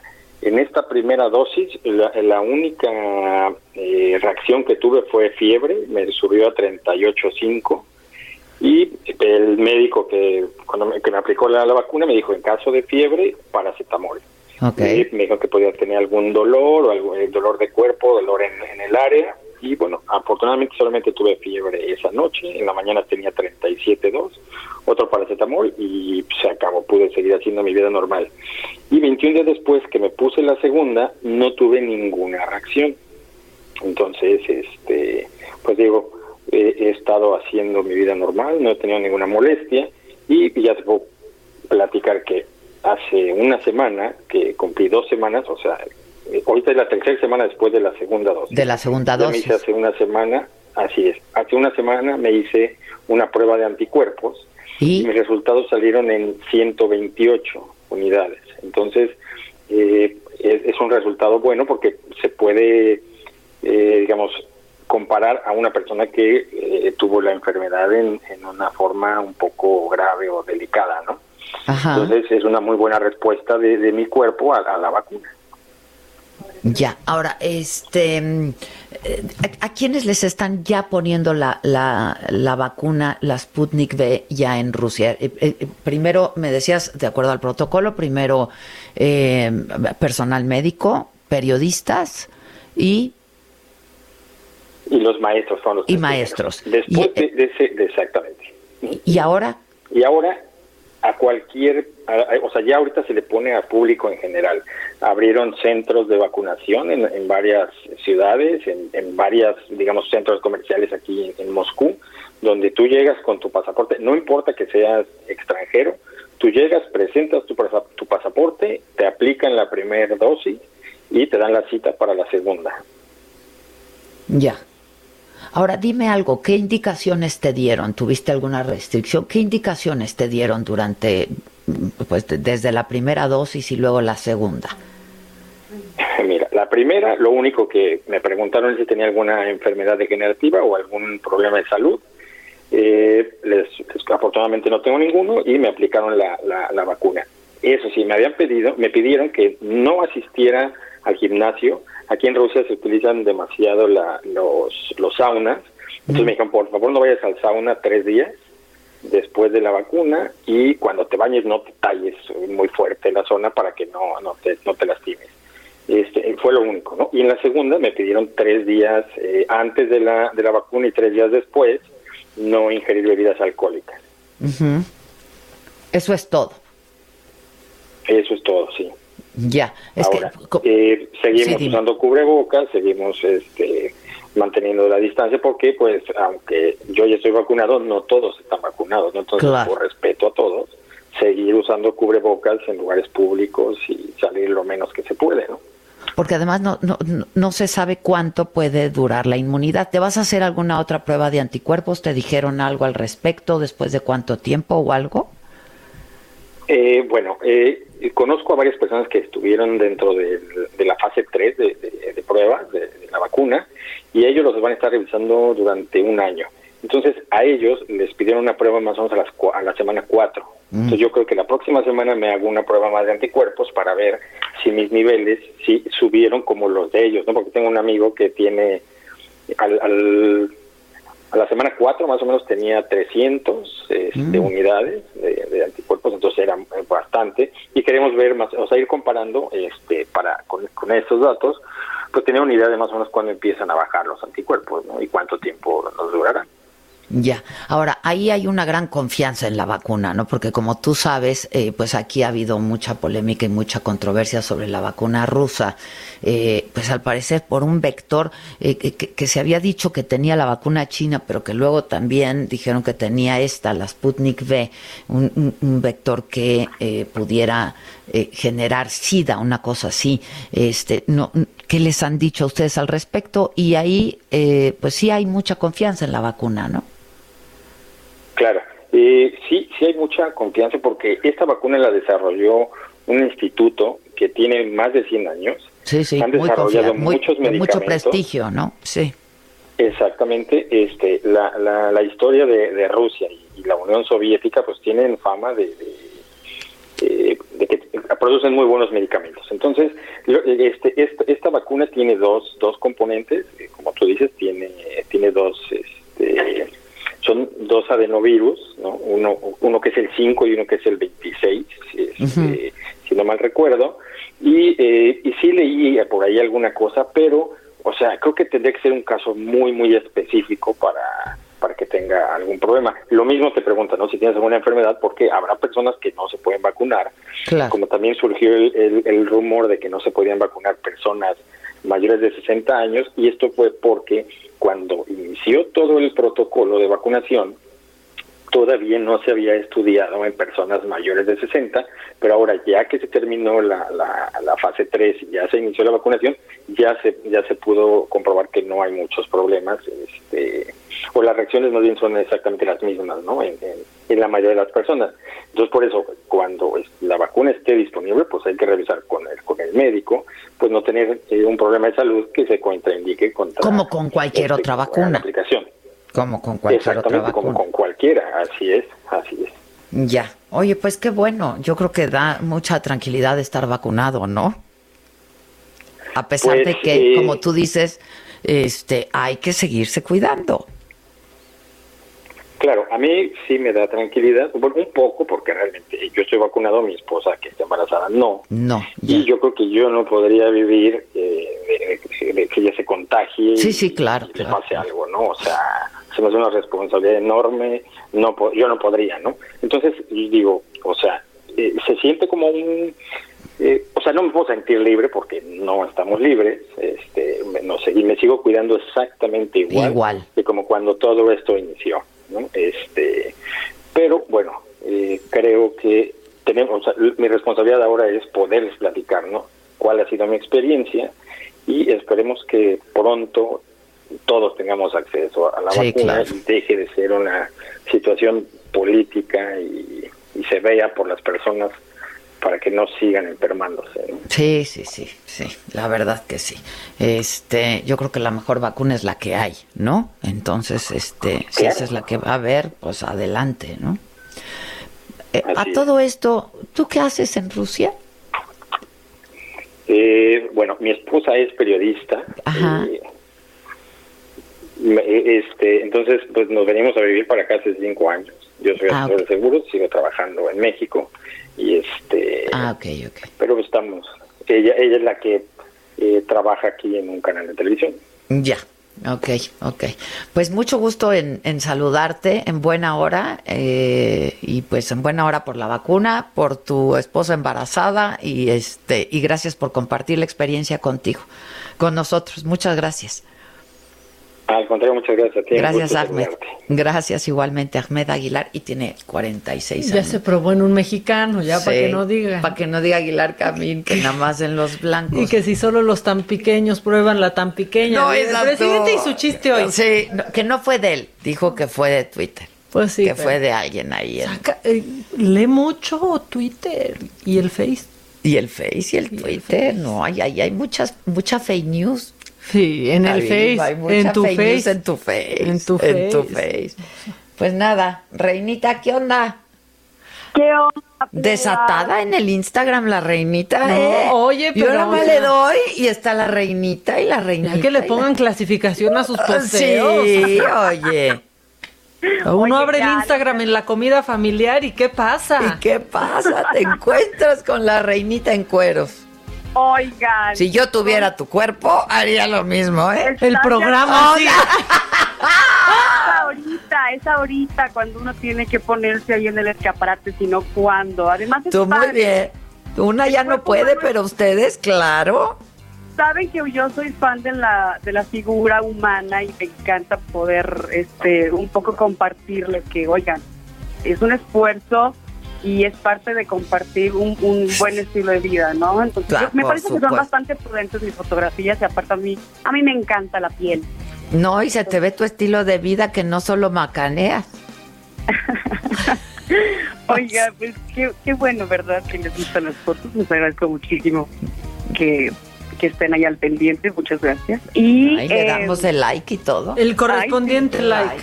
Gracias, plebes. Gracias, queridas amigas. Me, me encanta poder contactar con ustedes cada lunes y, y platicar un poquito de, de esto, que es pues, más o menos adquirir mejores hábitos de vida para estar. ¿Qué toca hoy? fuertes.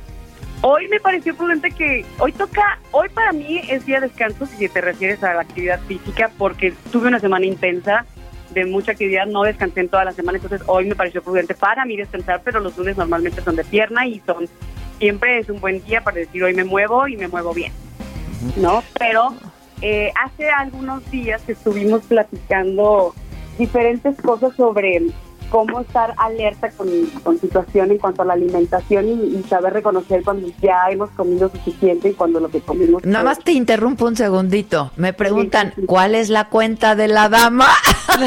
De la dama en cuestión.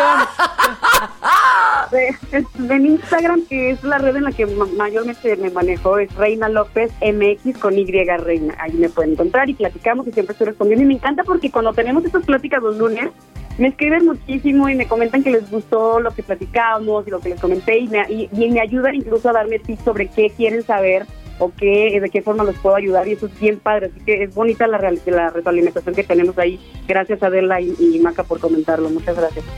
Entonces, No, al contrario, qué bueno. Retomando un poquito, el- hace como un par de semanas me quedé con muchas ganas de hablar de las hormonas de la, las hormonas del hambre, que es importante que a nivel de especialización, pues claro, es un tema súper complejo y con muchos términos ahí ya digo muy especializados, pero siempre me parece que es chido que tengamos información que, que aunque sea de pasadita se nos queda, ¿no? Algo se nos queda y eso nos beneficia eh, en, en la vida porque ya tenemos como una ligera conciencia de lo que estamos haciendo y cómo podemos ayudarnos, sobre todo cuando estamos en procesos de, de bajar de peso o de por qué no estoy bajando, ¿no? O, o incluso de subir, porque habemos personas que también batallamos y queremos de repente subir y no lo logramos y ahí estamos sufriendo. Pero eh, para que no se nos vaya el tiempo, porque sí es un poquito extenso lo que les quiero platicar. Hoy quiero hablarles de las hormonas de la sociedad, a las hormonas del hambre, que los que las conocen así, que se llaman leptina y grelina. La leptina, pongan atención porque es padrísimo que, es una hormona que se segrega en las células grasas, en las células adiposas y también se segrega en el estómago, en el corazón, en la placenta, en los músculos y es la que indica cuando estamos comiendo que ya estamos satisfechos y que debemos parar. Eso es súper importante saber. De hecho, también, de cierto, de cierto modo, la leptina es eh, la forma natural que tiene el organismo para mantener nuestro peso, ¿no? El, el, el subir de, de niveles de grasa en nuestro cuerpo también sube los niveles de leptina y esto hace que obviamente perdamos perdamos grasa porque estamos respondiendo a esta a esta hormona bajamos de peso entonces disminuyen también los niveles de leptina ahora es también la forma de controlar cómo respondemos ante, ante, ante el hambre, ¿no? Y aumentar el metabolismo. Por eso les digo, es información que nos puede ayudar, pero ojo, que también es algo que debemos llevar con nuestro nutriólogo, por ejemplo, ¿no? ¿Cómo voy a ayudarme con la alimentación a que mis niveles de leptina yo esté respondiendo ante, ante eso? La leptina es una hormona que está considerada, les digo, la hormona de la ansiedad, pero a que a largo plazo también equilibra la quema de calorías, la ingesta de alimentos, cuánta energía necesitamos y así conseguir que almacenemos menos grasa y que, como decimos comúnmente, quememos la grasa depositada. Imagínense, o sea, que usemos esta grasa a nuestro favor, que es lo que siempre les digo que podemos hacer con la alimentación. Ahora, cuando bajamos demasiado de peso, estos niveles bajan, el organismo no responde a detener el hambre y es cuando tampoco respondemos a esta sensación de saciedad y provoca que comamos más y entonces es cuando sucede el estancamiento. ¿Por qué no estoy bajando? Porque bajé poquito y ahorita ya no puedo bajar más. Claro, porque bajaron los niveles de grasa en el cuerpo y esta hormona se produce ahí en las células grasas. Entonces, ¿qué sucede? Que ya no se está produciendo suficiente leptina, entonces ya no puedo seguir bajando de peso porque estoy sintiendo hambre. ¿Estamos de acuerdo? Hasta ahí vamos bien, ¿no? Entonces, ¿qué pasa? Se crea una resistencia también. Es como una resistencia a la leptina, es como cuando se produce una resistencia a la insulina, no es un círculo vicioso. Comemos demasiado, aumentamos el contenido de grasa, el organismo tiene más contenido de grasa, más, eh, pues sí, células grasas, se quería usar como el, término técnico, pero no los quiero eh, hacer bolas. Entonces se produce más leptina. Sucede mucho cuando somos muy obesos, ¿no? Estamos todo el tiempo produciendo muchas células grasas y demasiada una sobreexposición de células grasas, entonces hay demasiada leptina, nunca estoy saciado, tengo que seguir comiendo. ¿Cómo vamos a hacer para equilibrar? Esto más o menos plantearlo como un, un tema general para llegar a este punto que es el que nos interesa. ¿Cómo hacemos un equilibrio en la balanza entre la leptina y la grelina, que son las hormonas del, del hambre que les dicen? Muy fácil, y esto sí lo podemos como tomar nota. en un minuto, por favor. Omega 3, ácidos grasos, suplementos en la dieta que tengan ácidos grasos omega 3, dormir correctamente, 7 horas, hacer ejercicio regular, yoga, meditación, entender también que es posible que cuando empecemos a perder peso vamos a sentir más hambre, evitar los glutamatos que son todos los saborizantes, todo, todo lo que tiene saborizantes que siempre lo hemos hablado, evitar la fructosa que está sobre todo en las bebidas eh, que tienen color, no algunas frutas, también algunas personas que están en, control de peso o en un procedimiento de bajar de peso tienen que eliminar ciertas frutas, por ejemplo, de sus dietas, comer varias veces al día, aunque ustedes no lo crean, comer cada cuatro horas y, e indicarle a esas hormonas que hay comida en mi estómago y que estoy saciado es importante para no tener como estos atracones y esta sensación de que tengo hambre, tengo hambre comer mucha fibra, alimentos altos en fibra. Nos van a cortar, Reinita. Nos lo pasas todo y lo subimos, por favor, a Esto fue Me lo dijo Adela, con Adela Micha, por Heraldo Radio. Heraldo Radio, la HCL se comparte, se ve y ahora también se escucha.